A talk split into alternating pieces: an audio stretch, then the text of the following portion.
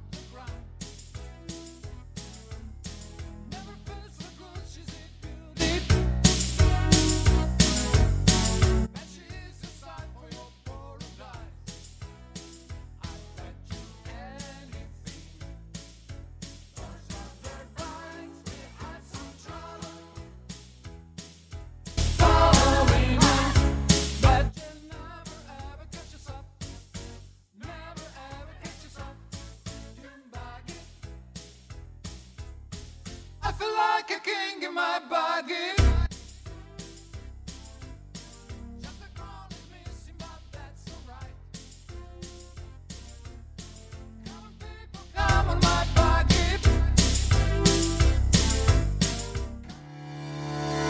Te presentamos las nuevas instalaciones del Grupo Viñarás Toledo en el Señorío de Illescas, la mayor exposición de vehículos de la zona sur. Somos concesionario Peugeot y Volvo, los mejores precios en vehículos nuevos, seminuevos y kilómetro cero.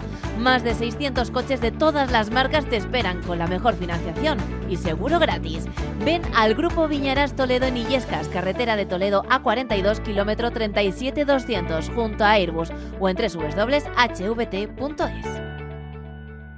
Y arrancamos el programa de hoy hablando de arte, sí, sí, como lo oyes. Bueno, no os negaréis que para muchos de nosotros que somos grandes aficionados al coche, no son auténticas obras de arte los coches, ¿verdad? Bueno, pues sí, por ahí van, por ahí van los tiros. Vamos a hablar de Arco, de la Feria de Arte Contemporáneo que ha terminado eh, el fin de semana pasado, que además ha tenido una cifra récord de visitantes, con 95.000 visitantes, con más de 400 coleccionistas. Bueno, pues el coche oficial de Arco ha sido Lexus.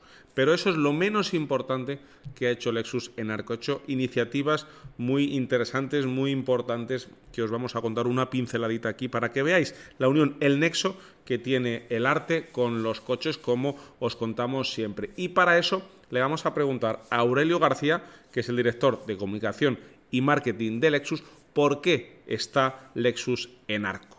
Bueno, la verdad que nosotros hemos trabajado con el mundo de diseño desde hace muchísimos años, es una parte fundamental de la marca, de hecho fue un, cambio estratégico el cambiar el diseño de nuestros coches para que la percepción de marca fuera diferente. Y luego Arco y sobre todo el arte tiene que ver mucho con las emociones y las sensaciones. Y la marca Lexus, las emociones es vital y fundamental, de tal forma que hay un paralelismo entre las sensaciones que tienes cuando paseas por Arco y las sensaciones con cada uno de nuestros coches los coches y esa relación con el diseño y con, con, el arte. Hablábamos también con Aurelio sobre el origen de Lexus. Es una marca que lleva 30 años en el mercado, es una marca, ya sabéis, la marca premium del grupo Toyota, pero es una marca asiática, una marca concretamente japonesa. Y nos gustaría saber si tiene una sensibilidad especial con el arte, con el diseño, las marcas japonesas.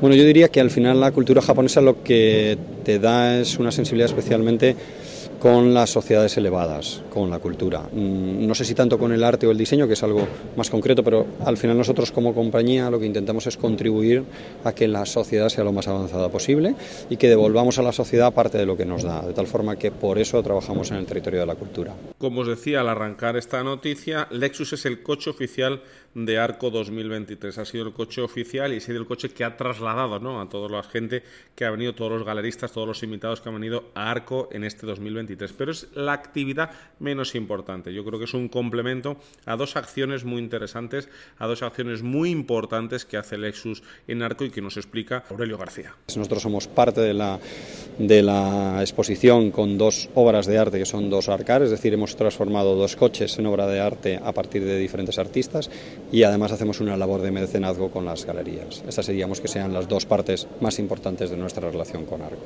Arco y Lexus, Lexus y Arco, diseño y arte y coches. Bueno, pues si queréis saber muchísimo más sobre Lexus, que es una marca que nos apasiona por cómo es el trato al cliente, cómo es su relación con todo lo que le rodea, cómo es esos interiores, cómo los trabajan la artesanía, bueno, pues tenéis ya en todas las plataformas de podcast, tenéis en podcastmotor.es un eh, viaje por eh, Lexus, un viaje en el concesionario Lexus eh, Madrid de Majada Honda, donde estamos dos horas hablando con todos los integrantes de Lexus, con todo lo que te vas a encontrar en un concesionario Lexus cuando tú entras, esa experiencia de cliente muy interesante y muy reveladora. Onda Cero, Madrid Sur. Queremos ahora hablaros de un coche muy importante que acaba de ser renovado. Tan importante como que es un vehículo que se lanzó en el año 1966, que lleva 12 generaciones y que 56 años después pues sigue siendo un éxito de ventas y de, y de rentabilidad, sobre todo para, para la marca. Ha matriculado además más de 50 millones de unidades en todo el mundo y es que en Europa llegó hace unos 50 años, entró por Alemania y después, durante décadas, cambió de nombre, aunque era el mismo coche, y se denominó Auris.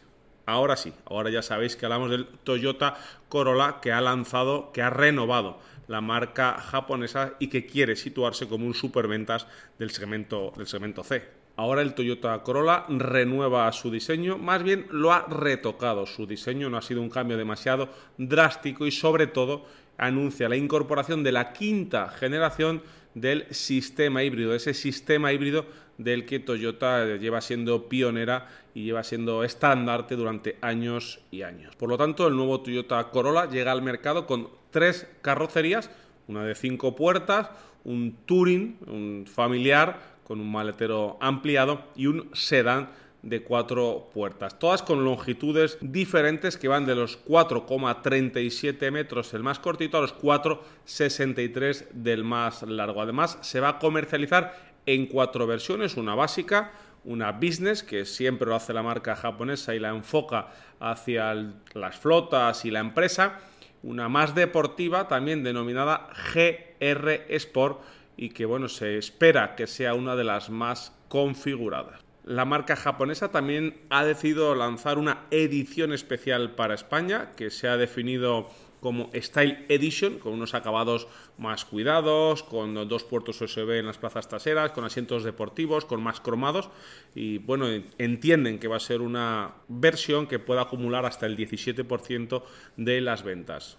Como os decía, el diseño no es lo que más ha cambiado, ha sido un retoque estético, pero sigue siendo ese Corolla que todos recordamos, pero también incorpora mejoras en su interior, ya sabéis que siempre he dirigido a un público que busca un coche práctico y racional, ese interior donde estrena una pantalla de 12,3 pulgadas para el cuadro de instrumentos y que el conductor puede personalizar. Además, para el sistema multimedia también incorpora una pantalla de 10,5 pulgadas que nos prometen va a ser de un uso mucho más fácil y más ágil. Además, esa terminación GR Sport de la que hablamos, esa terminación más deportiva, bueno, pues va a llevar mm, detalles de la división Toyota Gazoo Racing, que ya sabéis que es la división deportiva, igual que BMW M o AMG en Mercedes, que a lo mejor muchos os suena más, bueno, pues va a llevar detalles muy deportivos, llantas de aleación de 18 pulgadas, bueno, pues un coche con algunos detalles de protección en los bajos, con, como digo, los asientos deportivos,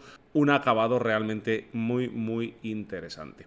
En cuanto a lo que es La mecánica, pues la principal novedad son esos nuevos motores híbridos de 1.8 y 2 litros que están más potentes que los anteriores con mucha mejor aceleración. De hecho, el 1.8 tiene una potencia de 140 caballos y el 2.0 tiene una potencia de 196 caballos. Además, incorporan una unidad de control de energía que sirve para reducir las pérdidas eléctricas, un nuevo sistema de refrigeración, una nueva batería de iones litio un 14% más potente y nos prometen que se va a notar que es claramente menos ruidoso y menos invasivo el ruido que produce ese sistema híbrido cuando le pedimos potencia a la hora de entrar en el habitáculo. En el apartado de seguridad, que es algo que siempre nos interesa mucho aquí en AutoFM, se han incrementado también las cámaras que ahora son más potentes y ofrecen una visión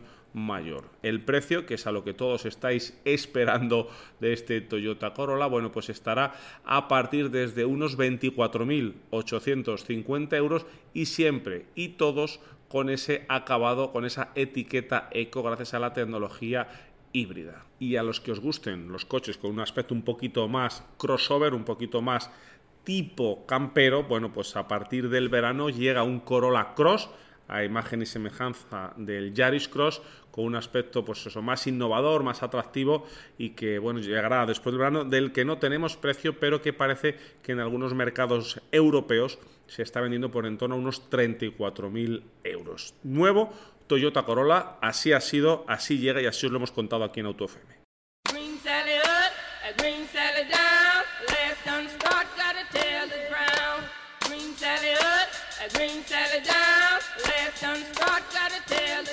En la radio también hablamos de coches. Todos los viernes, Auto FM en Onda Cero Madrid Sur.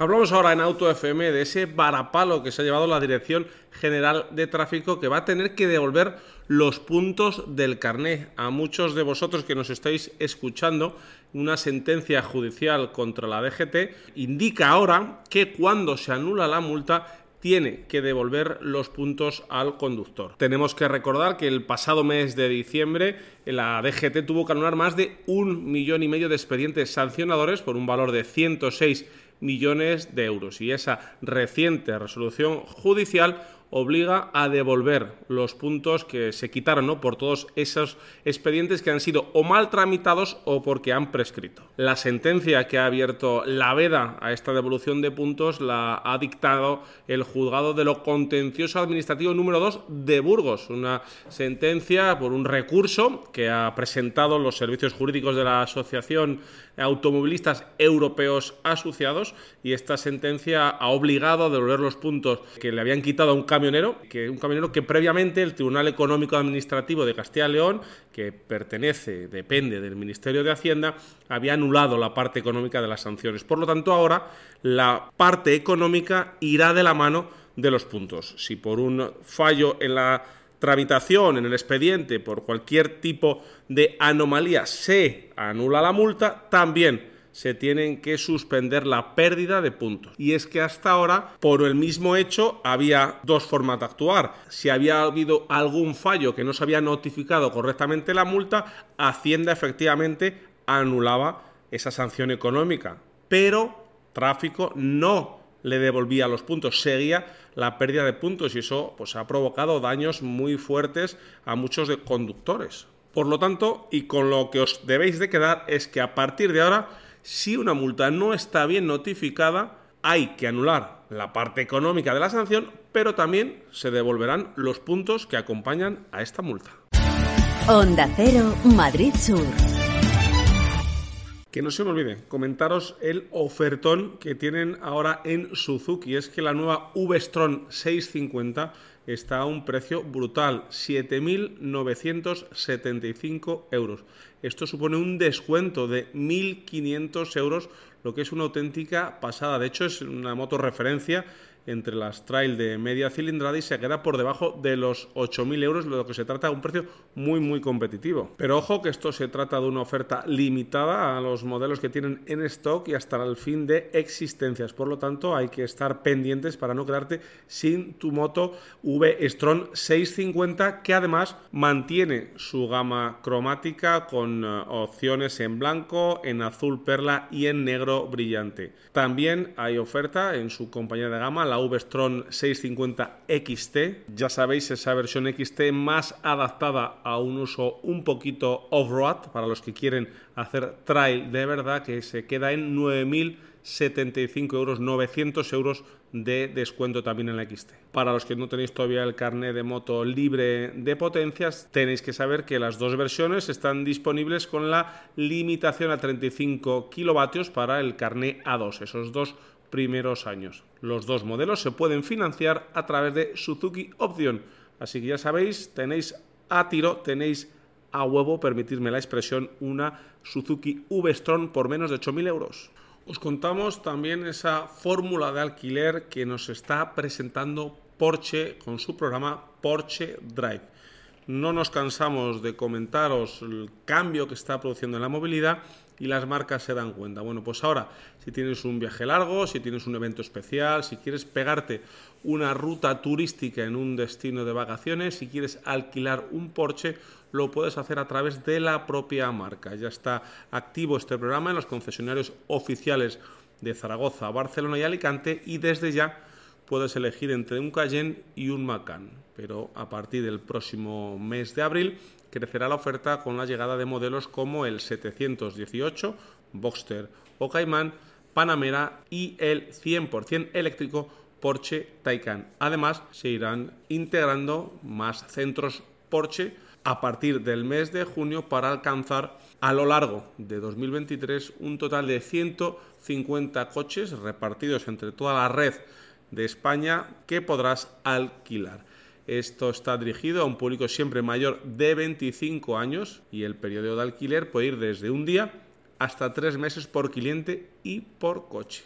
Esto se podrá utilizar tanto para quien quiera darse un capricho, para una alternativa de movilidad perfecta o adicional a, la movilidad de cada uno y también para quien tenga su vehículo en el taller y necesite un coche de sustitución, por ejemplo, pero sobre todo indica que la movilidad está cambiando y que las marcas quieren ponerse al día. Por eso Porsche va a destinar 150 modelos de su gama para eso, para alquilar por periodos cortos de tiempo. Y para cerrar esta sesión de Auto FM en Onda Cero Madrid Sur de hoy jueves, queremos contaros una información de nuestro compañero Juan Luis Soto del diario El País, donde nos cuenta cómo que el Golf ya ha caído de su trono como coche más vendido de Europa. El Golf ha estado 14 años, ha sido una referencia, 14 años como coche más vendido en Europa. Bien, pues este año pasado, este 2022, se cierra, según la consultora Jato, con el Peugeot 208 sorprendentemente como coche más vendido en Europa con 206.816 unidades, solo un poquito más que el segundo vehículo que ha sido el Dacia Sandero, un modelo muy asequible. Además, estas cifras comprenden un conjunto de 26 países de la Unión Europea. El Golf además ha cedido el podium para un hermano suyo, el Volkswagen T-Roc, que es el tercer coche más vendido en Europa. El cuarto es el Fiat 500 y el Golf sigue manteniendo el tipo, eso sí, con una quinta plaza. Y hasta aquí la sesión de Auto FM de hoy. Ya sabéis que volvemos mañana aquí en Onda Cero Madrid Sur con más motor y en Onda Cero Sur.es ese streaming. Mañana estamos a partir de las 7 y 20, dos horas de tertulia y todo el contenido de motor que queráis. Todo el contenido que subimos durante la semana lo tenéis en todas las plataformas de podcast. Buscáis el canal de Auto FM y además lo tenéis recogido en una web en podcastmotor.es. Sin más, os manda un saludo vuestro amigo Fernando Rivas. Todos los viernes de 7 a 8 de la tarde, Auto FM, la revista sonora del motor en Onda Cero Madrid Sur. Amplify your career through training and development solutions specifically designed for federal government professionals. From courses to help you attain or retain certification, to individualized coaching services, to programs that hone your leadership skills and business acumen, Management Concepts optimizes your professional development. Online, in person, individually, or groups, it's training that's measurably better. Learn more at managementconcepts.com. That's managementconcepts.com.